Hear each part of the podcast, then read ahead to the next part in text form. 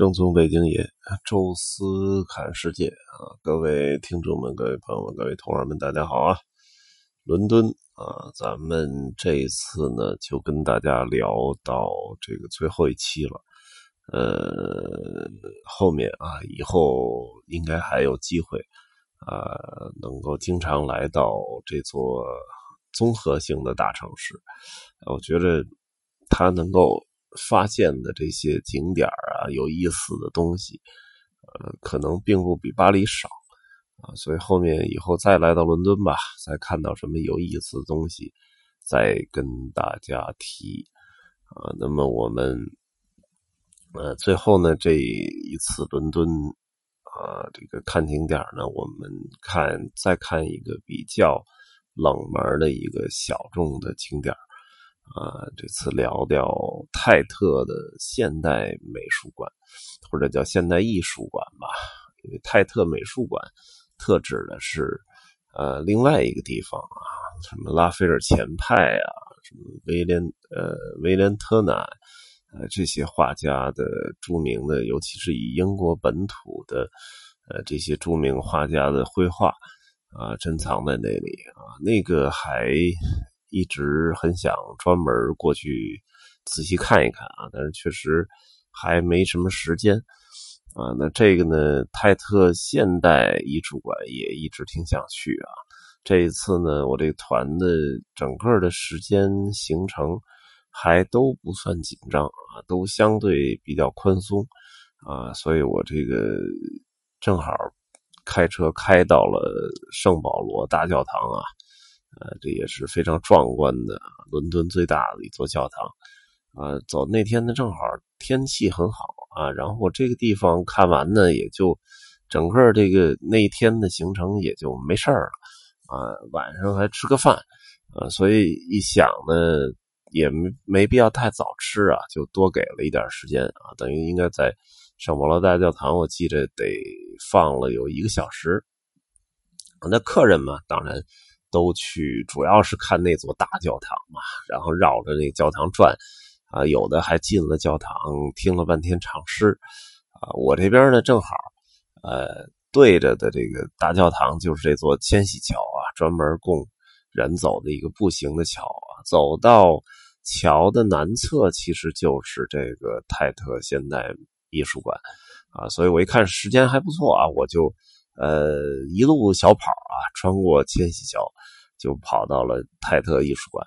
啊，话说呢，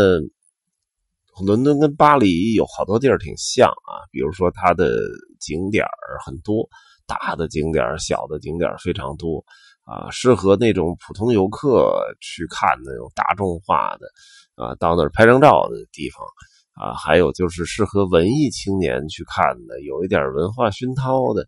啊，还有一些适合这个什么乱七八糟神秘学隐藏景点各种各样的这种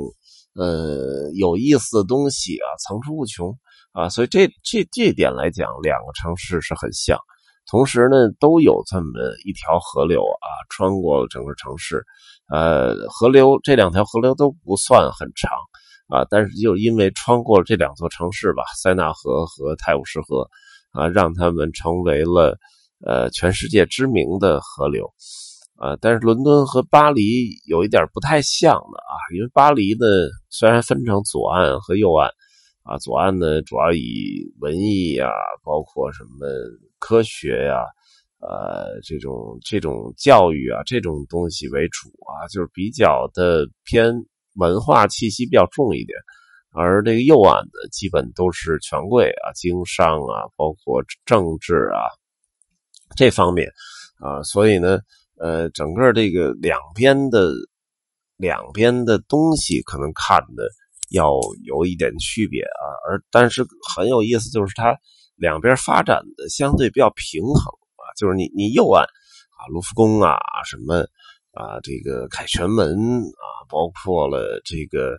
呃什么老佛爷百货啊，这些都能。啊，就都有有不少可看的东西，香榭这些大街啊，这左岸的哎，奥赛美术馆哈，包括这个呃埃菲尔铁塔、荣军院哈，呃，包括左岸那些咖啡呀，什么那些小街小巷，啊，都挺也挺值得看啊。所以整个巴黎呢，左岸右岸相对，呃，可看的东西是比较平均的。而这个英国伦敦就麻烦了，这泰晤士河是非常不平衡啊，等于南岸啊，就是泰晤士河的南岸，呃，基本没什么可看的啊，就一个格林尼治还是在城外老远啊，都是在城里啊，绝大部分的景点可看的东西全在北岸，然后就导致哎呦，北边旅游车这挤挤成一团啊，全都挤在一块。而南岸呢，就很少有什么旅游车能过去，啊，因为确实没什么可看的啊，所以呃，有点不平衡啊。那么但是这个泰特的现代艺术馆还不错啊，就在泰晤士河南岸啊。它这个建筑呢也挺特别的啊，曾经呢是呃英国伦敦的市中心的一个发电厂，还有一个烟囱啊，高耸入云啊。那么后来呢改成了这个现代的艺术中心。啊，谁来做的这个改造项目呢？叫赫尔佐格啊，这个大家可能呃也听说过啊，因为包括后来这个德国的这个安联球场啊，包括了中国这个北京的那个奥运会办的时候那鸟巢啊，这都是他的作品啊。当然比这个还要早啊，就是他做了一下这个泰特现代艺术馆的一个改装。所谓现代艺术嘛，您就得从。毕加索以后啊，有一些绘画啊，包括雕塑呃，包括最重要的现代艺术，就装置艺术、影像艺术啊，这个都在那里面有展出啊。它分成几部分吧，一部分是关于社会啊思考这方面，还有就是人本身啊，他的行为啊，他的这个呃相貌，包括他的对人的一个描绘。啊，然后还有静物类的啊，到到最后成产生成一种这个呃静物的延伸的思考啊，当然还有就是有关于动物啊什么的，就是分成这几大类吧，然后都有它相应延伸的一个表现，呃，分成了好几层啊。但是你想，我这个总共那边解散一小时啊，虽然很宽松，呃，实际上呃跑过去跑回来可能还需要有个二十分钟。啊，真正在那个泰特现在美术馆里也就待了半个多小时，啊，实际上看的还真是不算很全。我就看了一下最核心的啊，大师们放在一起，这个作品放在一块的地方啊，就比如看到了博伊斯，呃，我看到了康定斯基，啊，我看到了这个伊夫克莱因，啊，一个还有一幅马蒂斯的画。啊，就看到了一些大师吧，然后同时让我看到特逗的是，还看到了一张这个塞恩斯伯里的一个一个打印出来的这么一个就是消费的明细啊，就是路边超市那张消费明细啊，然后给镶到框里边，然后就钉墙上。然后那边有一介绍，说这是一艺术品。当然，我看了一下他那介绍啊，包括拍一下照片回来，有些问题我还专门翻译了翻译，但是我还是没太看懂。一张这个年头不长啊，而且就是价格又不贵的这么一张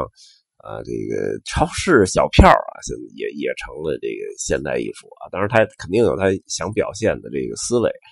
啊，但是总归很有意思啊，包括一些没有什么名气。呃，我没听说过的一些呃艺术家啊，他做的一些作品，不过能够摆到这里面啊，说明也是获得了业内的比较广泛的认可啊。很多的我看大部分都是年轻人啊，很多年轻人呃站在那些作品前面去思考啊。我我仿佛看到了大概去年啊，我带团的时候带去看那些什么威尼斯双年展啊，卡塞尔这个文献展。啊，那种就是有的时候经常会出现那种很古怪的表情吧，呃，但是总之那个地方非常的空间非常大，然后同时呃改造的也很不错啊，正好还适逢有一个毕加索展，呃，当然那个是整个泰特现代美术馆里哈唯一要买票的，呃，确实挺感兴趣啊，但是我这个时间不够充裕。那天好像也不是周五、周六啊，因为他周五、周六能够，呃，营业到